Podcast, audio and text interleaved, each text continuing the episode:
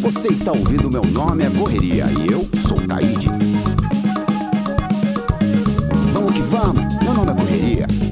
Vocês sabem que esse podcast é apoiado pelos fones Philips e para você conhecer todos os modelos é só acessar philips.com.br e lá você vai encontrar todos os modelos, desde os de alta performance até os totalmente sem fio.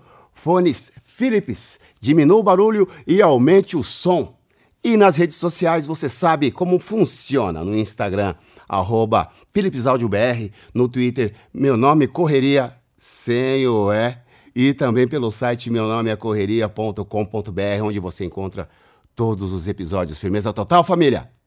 O nosso correria de hoje, o nosso convidado, já fomos colegas de trabalho num programa de grande sucesso no, no, no território nacional, podemos dizer assim? Televisão. Na televisão.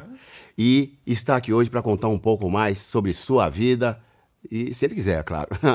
Estou falando de Rafinha Bastos. Aê. Cadê os aplausos? Cadê os aplausos? Três pau. Nem, nem Não, do, dos você viu que não, mas eu tô aqui, ó. Você tem contratado, vocês são contratados, estão ganhando no Mano, eu já falei que a gente tem que ter aplausos gravados no celular. Pra... Bota um palminha, claro. É, já falei, mas aqui ninguém me ouve, cara.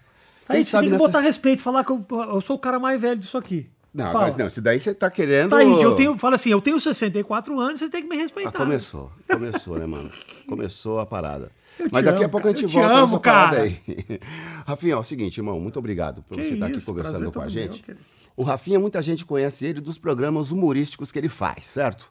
Mas antes disso, ele trabalhava em outras coisas, porque ele- você não é de São Paulo, né? Sou de Porto Alegre, cara. E, o eu que você fiz- fazia antes disso? Ah, eu fui empacotador do supermercado, eu vendi camiseta, e mas o meu foco principal mesmo era. eu virei comediante porque não deu certo e eu queria ser jogador de basquete, né? Que foi o que eu fiz até os 25 anos. Jogador de basquete? Era o meu foco. foco Você é bem alto, você tem quanto? Um 4,5? 1,98m. Caramba, mano, você é alto mesmo. mano. E aí eu joguei nos Estados Unidos, joguei em Israel, mas aí eu acho que eu não era bom o suficiente, Thaís. Eu acho que Você eu acha? não era, eu acho. Eu acho que se eu fosse bom mesmo, eu não tava aqui contigo. Mas pois é uma lamentação ou é só. Uma lamentação, claro, é uma eterna frustração. a grande frustração da minha vida é não ter virado jogador de basquete. Você acha E que eu você? queria ficar contando piadinha por aí? Eu queria era fazer cesta. Mas você é o Rafinha Bastos justamente pe- pelas piadinhas, né? Tá vendo? É verdade. Ah, pois é, pois é. E não, não, você- não, não, não, não. A vida teve um, cam... deu um caminho muito certo. Não posso me é, é, reclamar da maneira que as coisas se encaminharam. Mas o meu plano inicial era o basquete. Jogar basquete. Foco. Ah, mano, eu pensei, olha, numa- eu pensei muita coisa antes de começar com esse papo de ser artista. Mas eu nunca tinha pensado, por exemplo, vou virar artista. Qual foi o trampo Aconteceu. mais correria louca que você fez antes de virar artista? Ah, vários. Eu, fui- eu limpei poço, por exemplo. Fui servente de pedreiro, fui engraxate, vendi limão na feira, trabalhei em Lava Rápido. E você acha que isso Guardei. tudo te ajudou a construir tua carreira de rapper? Sem dúvida né? nenhuma, porque é a realidade da vida, né? É a Claro. bagagem que você aprende, a experiência, certo? Mas muitas pessoas falavam que eu era engraçado. E, e eu tô até tentando fazer essa parada de stand-up, sabia? Jura mesmo? Não pra, não pra concorrer com vocês profissionais, mas pra me divertir e divertir os meus amigos. No que eu puder te ajudar, você me fala. Então você vai me ajudar agora, porque eu preparei uma aqui pra você ver se eu levo jeito pra coisa. Tô aqui ansioso. Na verdade, não é uma piada, é mais um, um o que é o que é. Tá. Tá bom? Qual humorista Ah, poderia ter 700 ml? 700 ml, não sei. Garrafinha Bastos. Gostou dessa? Adorei. Tá? E tem mais. Se eu for no show um dia, você. Agora com o meu nome. Se eu for no seu show um dia, você fala: Mano, que bom que você veio. Eu tô aqui de graça e você tá aí de correria. Boa, Thaís. Uma atrás da outra. Você tem futuro, Thaís. Tem? Obrigado. Como rapper, mas vamos, vamos seguindo aqui. Brincadeiras à parte. Tá bom. Por exemplo, eu, eu, eu não saberia fazer uma rima. Sim. Então eu vou fazer Faz uma uma. rima. Por exemplo, porque eu também tô tentando minha carreira de hip hop. Vamos ver se você leva jeito pra coisa. Fala galera, estou aqui com o meu amigo, o meu amigo Taíde, que está de vermelho. Ele mora aqui no meu coração, na minha perna e também no meu pentelho. O que, que é isso? Ah, é o que rimou, eu não, eu não tava preparando. A rima é assim. Rimou, eu foi nem o que, prestei atenção na rima, rimou? Foi o que encaixou, claro. Não, Ó, ó, isso daí, isso daí ó, tem duplo sentido, né? Perto do pentelho e encaixou. Que papo pentelho, é esse? só o pentelho. Pentelho que eu, eu, eu tirei daqui, entendeu? Porque não tava aqui o pentelho. Agora está explicado porque você não é jogador de basquete. Não é. é, é mas o hip hop é, eu gosto muito. Aliás, eu, eu, eu te falei isso já pessoalmente. Eu sou teu fã, mas assim, além de ser. Antes de ser teu amigo, eu já era muito teu fã. Muito obrigado. Tinha o cassete do Taíde DJ1 há anos e anos e anos e anos, anos atrás. Foi uma das primeiras referências de hip hop e é basicamente o que eu ouço até hoje, cara. Muito obrigado, agradeço. Mas, independente das suas palavras, agradeço. Você vai ter que responder as perguntas. Se você quiser, Taíde. Porque você mora nos Estados Unidos. vo- Você estava Tô morando nos Estados morando. Unidos? Tô, na verdade, tô, né?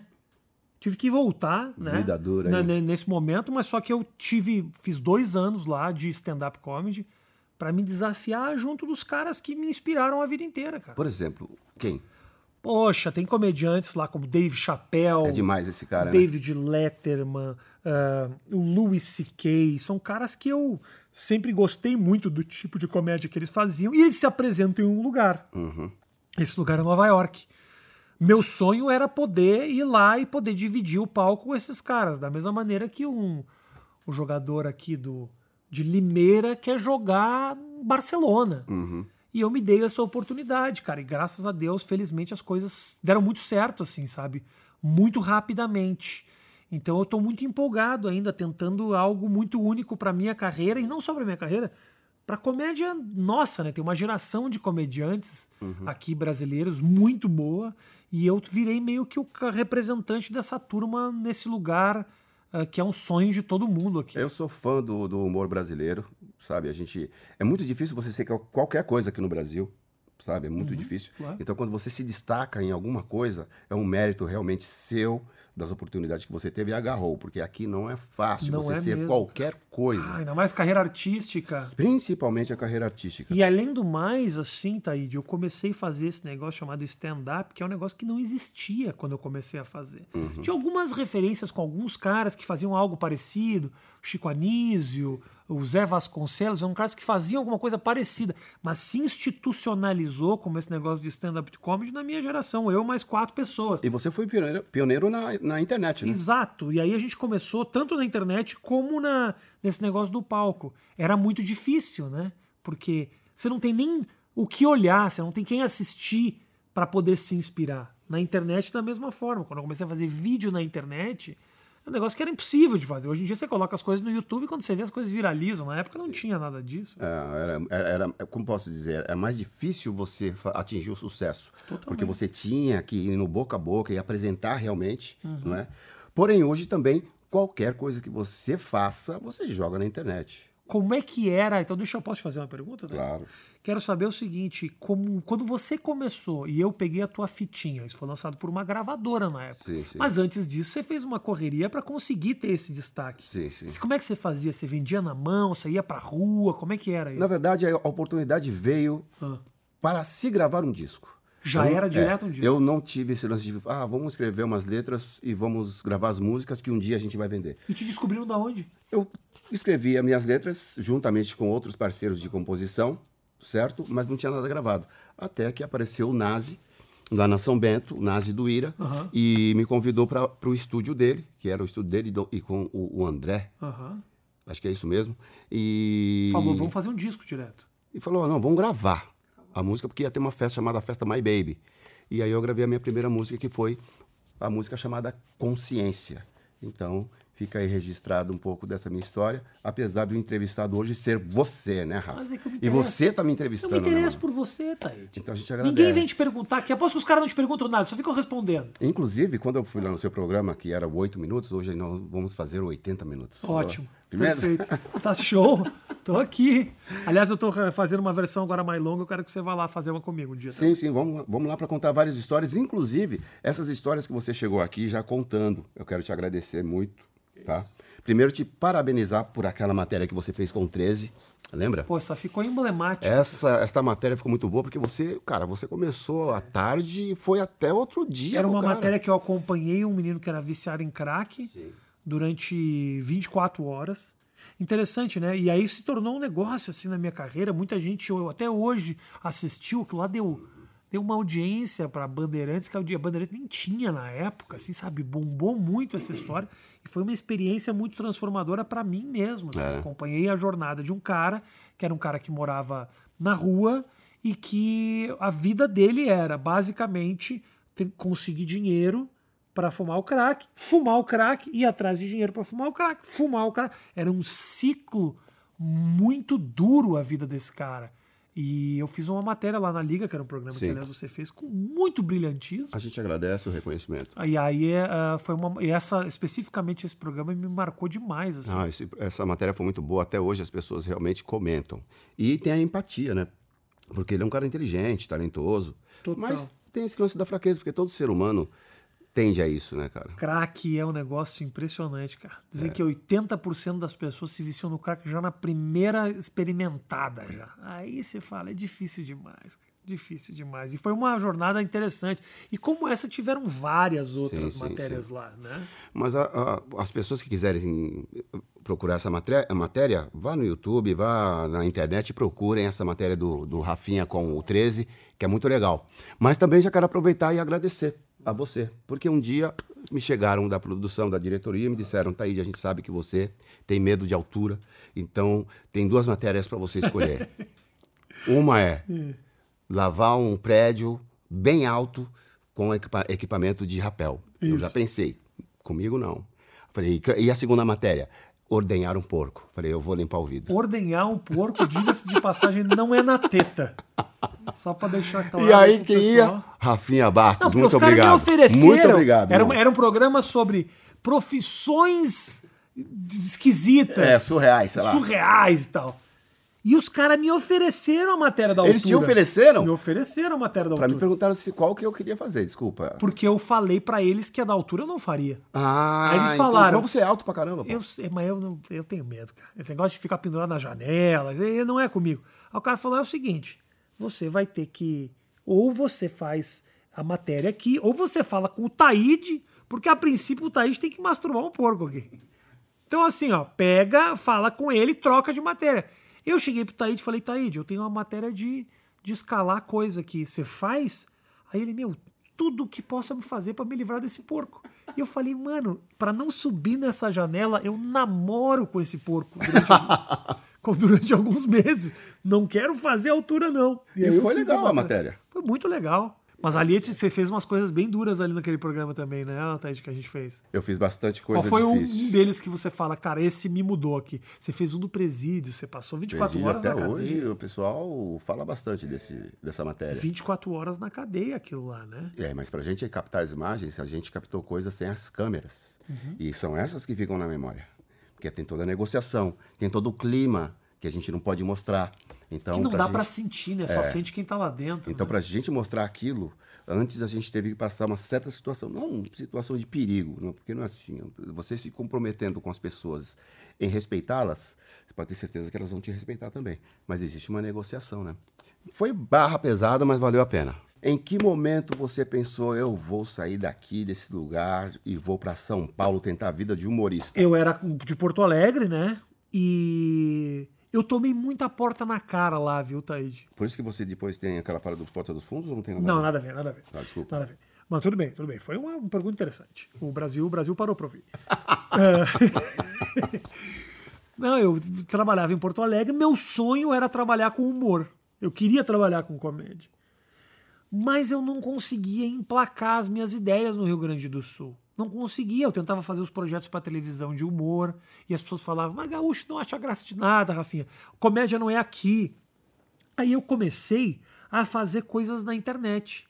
E do dia pra noite, Taíde, com as bobagens que eu fazia na internet, eu comecei a ter fã e gente me seguindo do mundo inteiro. Porque a internet era uma maneira que eu tinha de atravessar as fronteiras do meu estado. Porque se eu emplacasse um programa na televisão do Rio Grande do Sul, aonde que ia passar esse programa? Na fronteira do Rio Grande do Sul. Santa Catarina já não pegava mais. não? Claro que não, porque a, a- a antena da, da emissora vai até o Rio Grande do Sul. Só que eu comecei a fazer coisa na internet e percebi que eu tinha um fã-clube no Japão. Imagina. Entendeu? Então a maneira que eu tive de atravessar as fronteiras, as minhas fronteiras, foi o computador. Então o computador me deu essa oportunidade. Eu comecei a ter gente me seguindo de São Paulo, da Suécia. É, e foi muito legal, mas assim, me fez abrir a, eu abri a cabeça para essa possibilidade que é a internet. Isso uhum. era 90 e, 99, 2000, assim. E eu falei, meu, eu vou para São Paulo porque eu acho que lá é mais lugar para mim. E passei um, um ano, um ano e meio aqui de comendo uma vez por dia, assim. Quando você chegou aqui, você chegou, arrumou emprego? Não. Como passei foi? um ano, Taíde, caminhando na Paulista, tentando trabalhar de qualquer coisa. Me candidatei a trabalhar numa churrascaria, fui tentar buscar alguma coisa, precisava me bancar nessa cidade. Eu tinha, eu dei uma perda total de um carro meu em Porto Alegre, eu peguei esse dinheiro, que era 7 mil reais, e vim para São Paulo e era o suficiente para eu aguentar aqui uns 3, 4 meses, assim. Pô, 3, 4 meses. Hoje em dia, com 7 mil reais, não aguenta um mês sim, e meio. Sim. Mas na época, o meu lugar era 500 reais. Eu morava num lugar muito pequeno, dividia apartamento com outras duas pessoas e tal. E aí as coisas começaram a acontecer devagar, assim, muito lentamente. Né? Meu primeiro trabalho aqui, eu trabalhava num telesexo. O telesexo? Telesexo. Como que era? Vai, eu, eu vou ligar. Tá, liga. Mas, não é, mas eu não, deixa eu explicar. Você vai, se você ligar, você vai estar tá quebrando todo o sistema, porque eu não falava com as pessoas. Eu então, gra... como que era? Eu gravava áudios ah, que as pessoas ligavam e ouviam, entendeu? Então... Mas tinha tudo. cara, então, tá, era mais ou menos assim. O cara ligava, falava, diz que um para heterossexuais, diz que dois e para... E a sua voz? E, e, e, não é, é uma operadora. Dois para homossexuais. O cara ficava, dois. Diz que um para histórias, dois para diálogos. O cara botava um histórias. Menu histórias. Diz que um para meu cavalo é safadinho. Diz que dois para meu irmão do interior é bem dotado. E o que você fazia? E aí a história eu contava. Quando o cara ah, clicava para ouvir, era, era aí minha voz falando. Vai. Uh, eu moro aqui no interior do Paraná, né? E eu tenho um primo que é muito gostoso. Ele vem aqui todo final de semana. E aí era minha, mano, minha vendia, voz. sério? Vendia essa parada? Vendia véio? muito. Sério mesmo, muito, mano? muito. Muito. E tinha um negócio que é o seguinte: eram três caras e três mulheres que faziam. Só que eu fazia todos os áudios homossexuais. Todos? Todos, era, era a minha voz. Por quê? Porque os caras tinham uma voz muito grossa e eu não. Eu trabalhava duas horas por, por semana, o que era 300 reais por semana. Pensa, 300 Pô, mais 300. Você, você entendeu? Eu ganhava em, em, em 1.200 reais é, por é, mês. É, pagava é. meu aluguel, pagava tudo. E aí depois daquilo eu pulei para, eu comecei a trabalhar na noite. Eu trabalhava numa festa chamada Trash 80. Onde é isso aí? Lá no centro, na Álvaro de Carvalho, perto do Hotel Cambridge. Sei, sei. Morei ali Atrás perto. do Hotel Cambridge. Eu trabalhei numa balada lá durante quatro anos. E foi onde eu ganhei meu primeiro dinheiro bom, assim, sabe? Você trabalhava fazendo o quê? Segurança? Eu era DJ. DJ? Peraí, Rafinha Bastos também é DJ? DJ, DJ anos 80. Tocava todas as Xuxa, Paquita, essas coisas, tudo eu tocava. A pessoa gostava. Pessoa Mas você tem vinil? Você... Como que você fazia? Não vinil nada. Eu pegava o CD e botava lá. Eu não sou um grande especialista. Um dia conversando com o Rafinha, ele falou assim, eu falei, pô, meu, preciso comprar uns discos aí, tô precisando comprar uns discos. Pô, Taíde, compra disco, bagulho pesado, velho. É. Você vai é. ficar com esse bagulho pra cima e pra baixo. Mas essa é a vantagem do DJ, Mel. Tá aqui com o bagulho ali, é obra-prima. Isso aí é papo de, do, do cara que é saudosista. Que, é, CD, você quer dizer que o, o som do LP é melhor que o som do MP3? É, Não é. Tá? Mas é mais orgânico. Você ouve a respiração do cara, você ouve a, aquela, aqueles errinhos que tem quando ele tá tocando instrumento. e eu tô bêbado digital... na balada. Você acha que eu quero alguma coisa orgânica? Mas eu não estou bêbado na balada. Eu estou na minha casa ouvindo os meus vinis. Ah, não. É diferente. Ok.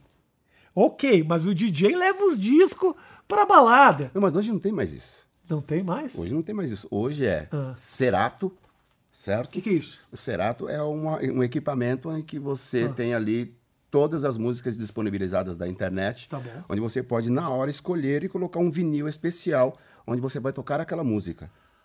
Você coloca um vinil e ele só roda, eu mas está rodando do computador. Eu quero ouvir o Sidney Magal pro pessoal agora. Pum, Sidney Magal na tela. mandou pro braço, você coloca ali, pum, Sidney Magal. Aí você quer, ah, agora não quero mais Sidney Magal, quero ouvir Ovelha.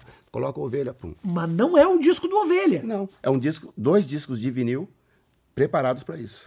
Isso é muito inteligente. Ou seja, ou seja, você pode ter ali 5 mil músicas em Tudo dois vinis. E tudo saindo no som. Com e o som. cara, quando vai fazer os scratches e tal, faz nesse vinil, Pode fazer, nesse vinil que tá ali. pode fazer. Ele, você, ele pode gravar uma frase e fazer scratch com essa Isso é frase. muito inteligente. Esse Cerato é um cara, é um gênio. Não, é, não, não mano, Esse, Cerato é um esse. Sérgio Cerato é um gênio. É um equipamento. Entendi, entendi. E agora tem toca-disco sem, sem braço.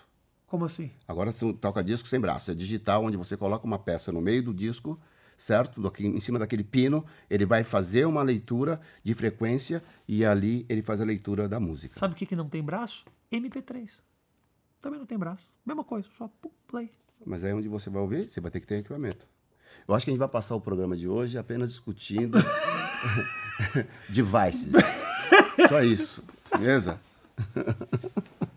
Agora é o seguinte, você teve essa parada aí do, do, do disque sexo, trabalhar na, na casa noturna como DJ. Tem uma voz muito boa pro disco sexo, tá aí, dessa voz grossa. Já, já me disseram isso, já me Já? disseram isso. É, Tá bom, já ok. me disseram isso.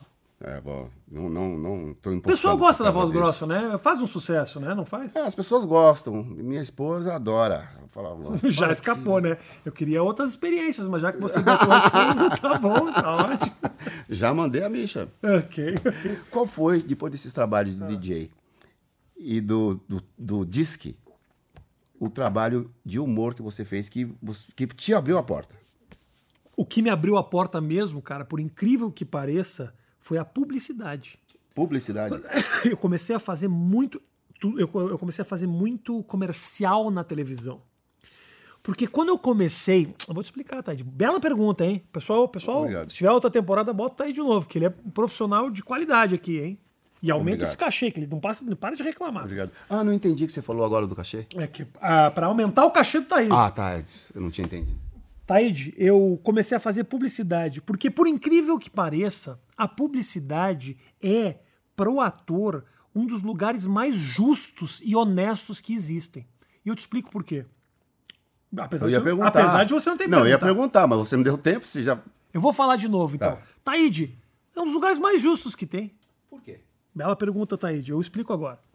Taíde, é o seguinte: você, como ator, você faz teste. Certo. Então é você e mais 40 pessoas, 40 caras com o teu perfil fazendo teste de publicidade. Então não existe um, ah, ele é melhor, é uma oportunidade pro cara melhor. Não, não, não. O cliente vai olhar esses 40 caras que ele não faz a menor ideia de quem é e vai escolher o que se encaixou mais no perfil, ou que teve uma atuação melhor, ou a figura mais engraçada, mais divertida para aquele produto. Então, não tem essa coisa da indicação, do amigo, não, mas o fulano. Não, não, não. É um teste. Então é um lugar onde todo mundo começa do zero. Passou, passou. Passou, passou. Encaixou na marca, encaixou. Fez a piada melhor. E eu acabei pegando muito comercial. Porque eu era um cara que, assim, eu não tinha formação de ator, mas eu era um cara relativamente engraçado. Então, assim, eu não tinha aquela forçação da atuação, eu não era um cara forçado na graça, mas eu era engraçado. E aí eu comecei a pe- pegar muito comercial. E aí ganhava cachês que, na época, não passou pela minha cabeça que eu pudesse ganhar. Trabalhava um dia, ganhava 6 mil reais. Que bom, hein? Trabalhava um. Outro dia eu fiz um, eu fiz um comercial lá, eu ganhei 12 mil reais. É um negócio que na época eu falava, cara, se eu tivesse continuado em Porto Alegre sendo jornalista, eu ia ganhar um salário de 890 reais por mês, que era o que eu ganhava, entendeu? E eu não teria condições de, de morar em São Paulo. Não teria condições de buscar os meus sonhos. Então, essa coisa da publicidade foi que me deu um certo conforto e sossego. E principalmente me mostrou que eu era um cara que tinha talento mesmo. Não era coisa que meus amigos falavam. Ah, ou os, os fãs da internet. Não, o cara falava, ó, se você coloca o Rafinha perto de outros caras que são comediantes, ele se destaca. Então aquilo ali me deu muita. Me deu, me deu muita confiança, entendeu?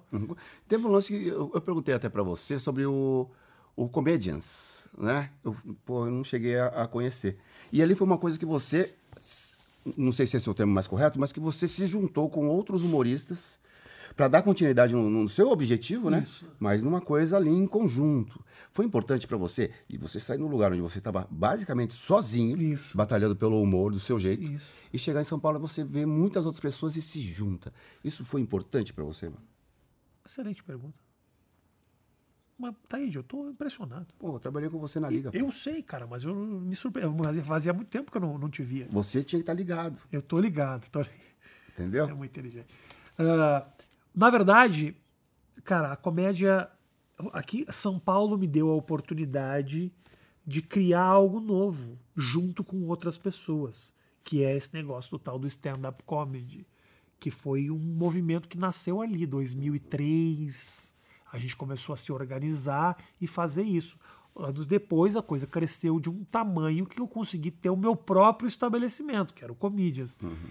Mas foi muito louco, assim, porque quando a gente começou a fazer isso, ninguém sabia o que a gente estava fazendo, né? Era algo muito novo.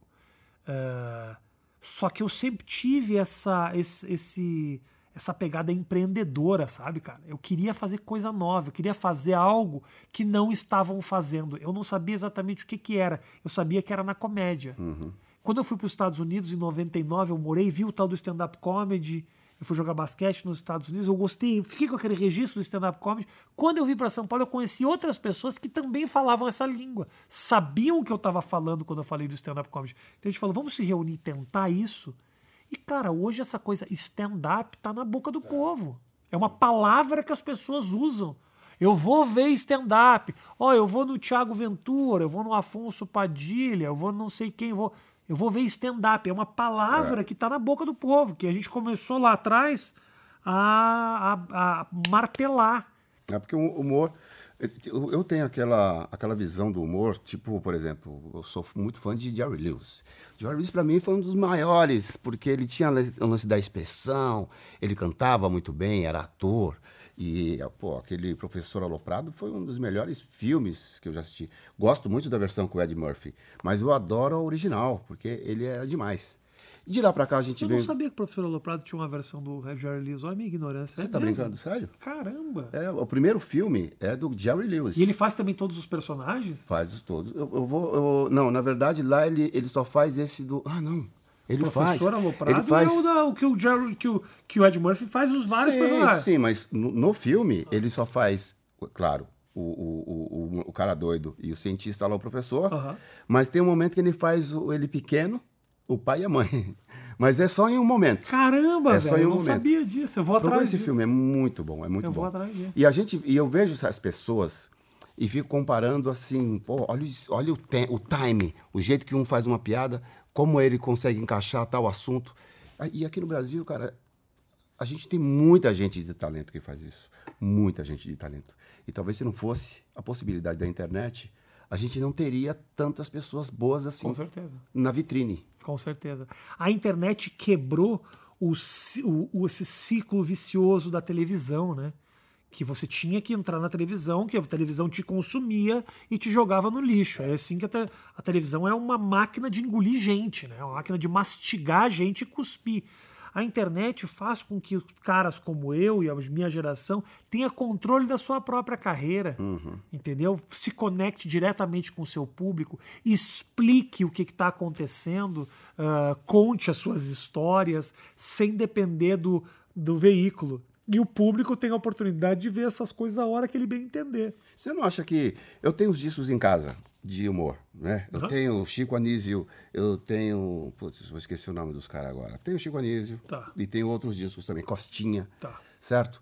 Você não acha que esse. Não se, não se usava esse termo stand-up, mas isso já não era um stand-up inconsciente? Hum. Porque, cara, eu pego os discos e ouço. Uhum.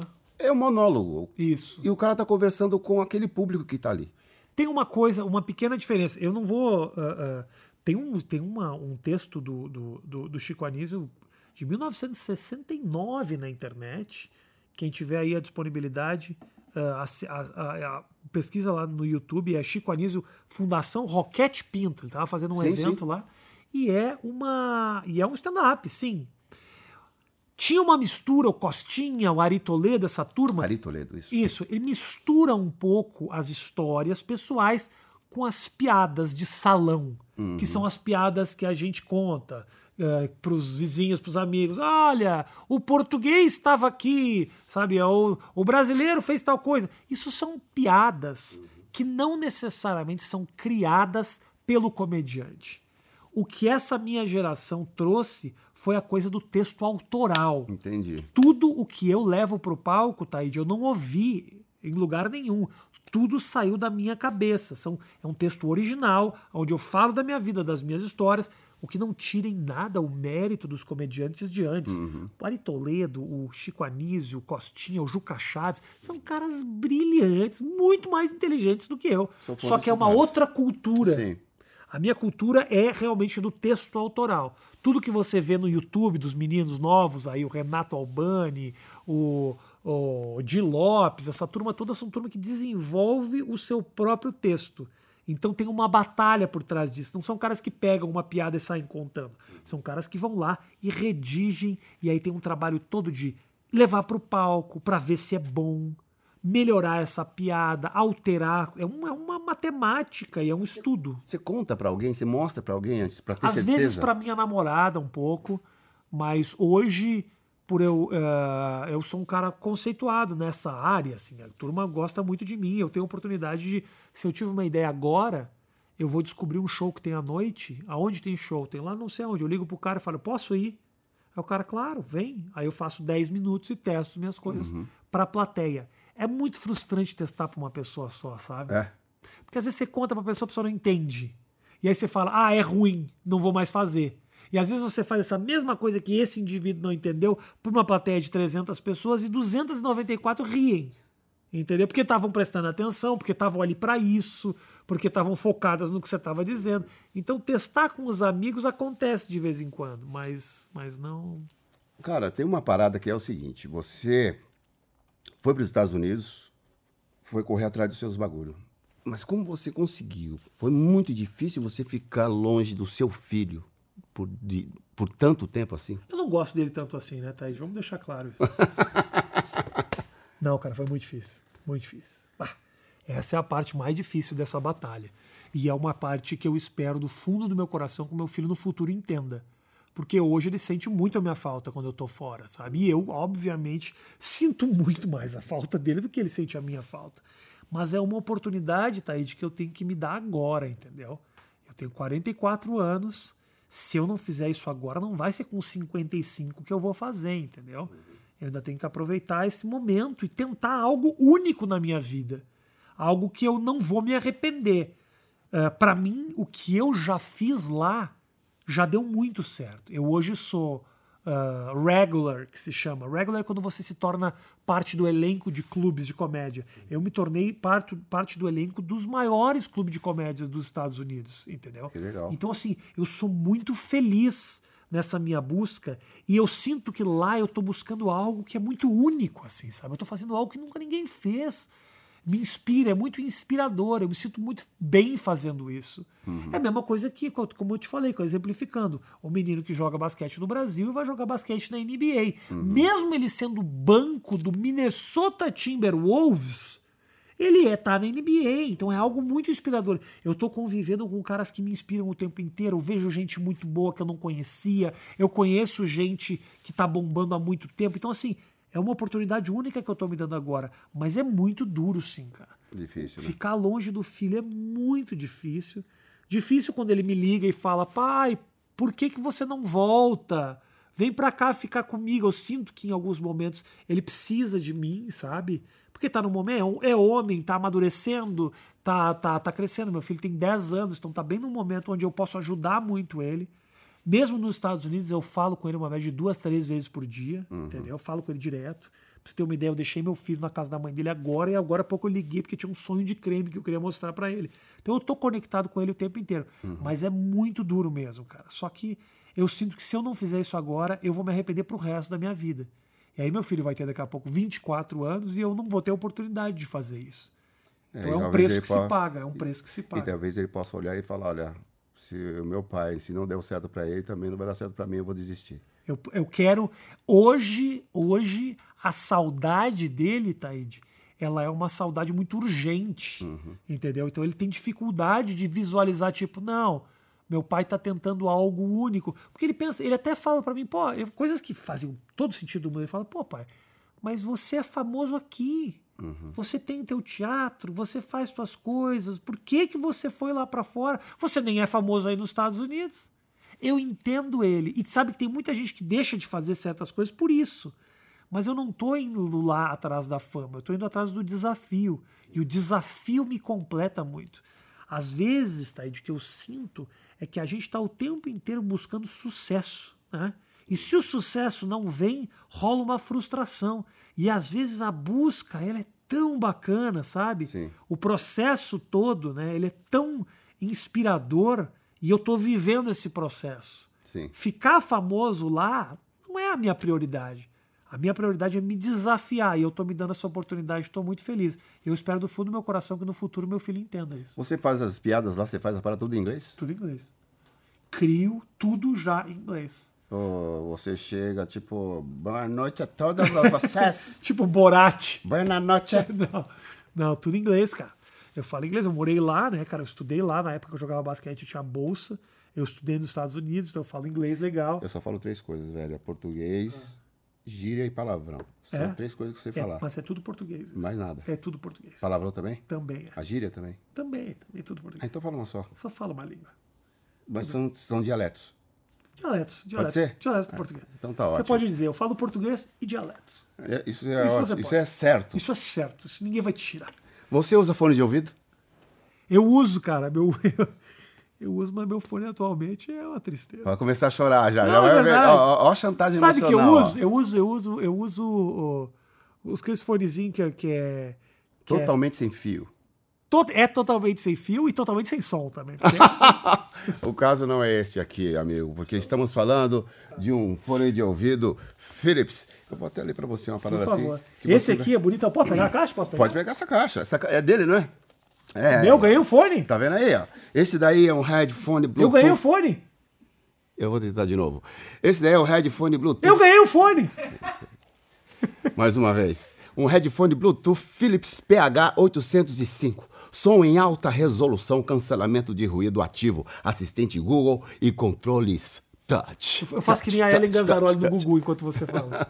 Esse Philips Over Ear é todo seu. Pô, que pra você legal. curtir, pra, só pra você diminuir o barulho e aumentar o, o, o som. Porque eu tinha, o meu fonezinho era aquele, era sem fio, mas é aquele que fica dentro da orelha, que hora, dá coceira uma hora. E esse aqui não, esse aqui é bonitão, vou fazer, dá pra fazer até academia com ele. Ele, é- ele fica bem preso no, no- no- na Fica, cabeça? fica. Ele, é, ele tem uma fixação legal. Bacana. Dá pra fazer academia com ele? Na, na academia você faz com cimentos, né? não, não vou fazer academia. Não tô falando, eu não tô falando levantar ele. Eu tô falando fazer academia. Cara, você se Eu tô lembra? explicando também. Eu já, já ia partir por você se lembra, Vai, mas fala. aí a gente vai para outro lugar, vamos começar de novo o podcast. É, mas olha, bom. você lembra as cabeças que a gente fazia de um dia inteiro, velho? Aham. A gravação da liga a gente ficava lá para poder gravar a chamada do programa, né? Mas pelo menos naquele dia tinha comidinha disponível. Não eram as, as, as matérias que a gente fazia de passar 24 horas no lixão. Essa eu passei. 24 horas no lixão. Passei 24 horas num- numa. Debaixo. dormindo debaixo da ponte. Eu dormi, eu dormi na rua, né? Sim, Eu dormi na rua de mendigo. sim. Eu dormi com o pessoal lá do, do, do Rio na rua também. Eu dormi de mendigão na rua. Foi uma experiência muito interessante, muito louca. Pra ver como o cara passa dificuldade. É triste, uma vida triste demais, cara. É muito difícil e, infelizmente, é a realidade do nosso povo. E se a gente não tiver empatia, só piora a situação. A gente achar que nunca vai acontecer com a gente, com, com alguém que a gente Com conhece, certeza. é uma grande besteira. Porque que- amanhã a gente pode estender a mão para alguém nos ajudar e alguém pode falar que não. Eu quero te dizer uma coisa, Taíde. Eu ficaria muito emocionado com essa sua fala se eu não tivesse tão emocionado por ter ganhado um fone. Porque é difícil focar na, nessa, na emoção da tristeza enquanto eu tô feliz por causa de um fone. É muito bom, muito bom. Pra você Esse curtir, é Philips hein? Over-Ear 8000 Series. É para você curtir suas paradas aí, certo? E agora na internet? Como as pessoas vão saber? Pô, mano, Rafinha Baixo já ouviu falar, já ouviu falar, mas como que eu posso assisti-lo? Só acessar meu, meu, meu Instagram, arroba Jorge Clooney. A pessoa entra lá, manda uma DM pra mim, se eu tiver bem nas fotos, e pode me xingar também à vontade. Não, isso é normal, né? Isso aí é Isso é pra mais você, é normal, né? Xingam muito. Deviam fazer isso com você, como já fizeram com o Mike Tyson e com o Charlie Sheen. Colocaram ele numa cadeira e aí fica todo mundo, vai no microfone e começa a falar um monte pro cara. Podiam fazer isso aí com você, sabia? Pô, cara, vai eu... ter muito assunto, hein? Com certeza. Rafa, agora é minha vez. Cara, você Detonando, ia... hein? Mas ia ser bom. As pessoas iam se aliviar, tem problema, eu tô cara. acostumado, cara. Pra mim, magoar é muito difícil, Thaís. É mesmo? Ah, muito difícil. Eu já ouvi tudo que você pode imaginar. Tudo, papo, mago. E às vezes as pessoas falam, ai, Rafinha, desculpa, eu te chateei. Eu falo, cara, você Já não, foi. conhece, você não conhece minha vida. Minha vida é muito mais dura que isso. Não, não tem como. Não tem. Agora é o seguinte, pegando carona nesse lance de internet, você sabe como as pessoas ou você mesmo pode acompanhar nosso podcast? Não sei, Thaís. Conta aí pro pessoal. Pelas redes sociais, pelo Instagram, arroba também pelo Twitter, arroba meu nome Correria sem o E, ou pelo site meu nome é correria.com.br, onde vocês encontram todos os Eu episódios. não entendi correria sem o E. Como é que é correria? Como é que é? Meu nome Correria sem o E, porque o Mas nome sem do, o E do meu nome ou sem o E do correria? do- é Correria. Meu nome é Correria. Meu nome correria. Isso, agora se você tira o E, fica só isso. Meu nome Então, se Correria. você tira todos os S, fica meu nome correria. Mas não precisa. Não, é Tira meu só o nome E. correria. Tira só o E que já tá ótimo. Tá bom. É, não precisa mais colocar www essas paradas, né? Não precisa mais. Meu nome é correria.com. Meu nome é correria.com.br. Sem o E. Esse é com E, porque é o site. Vocês não conseguiram o domínio do E, caramba? Ele sempre consegue desestabilizar um bate-papo, uma conversa. Pô, Entendeu? Então eu vou repetir. Vai. Instagram, arroba Twitter, arroba meu nome Correria sem o E. Ou pelo site meu nome é correria.com.br. Esse é com E, que aí você encontra todos os episódios. e tem as informações do fonezinho lindo? Todos, todos eles, porque tem cada fone que eu vou te falar, hein, irmão? É? Sim. Rafinha Bastos, eu quero agradecer aqui a sua participação com a gente, de verdade. Certo? Tá, tem posso? 4 metros e meio de altura. Tivemos que tirar o batente da porta para ele poder entrar aqui no estabelecimento mais à Obrigado, vontade. mano. Obrigado, Muito obrigado. Eu quero ir lá no seu programa, hein? Você falou que tem Quando você formato. quiser, Taíde, quando você quiser, você pode jantar na minha casa. Tem feijão?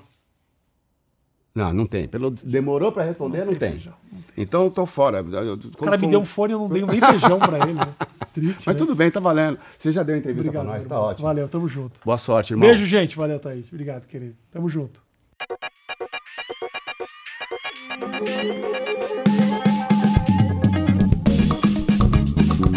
Você está ouvindo Meu Nome é Correria e eu sou Taíde.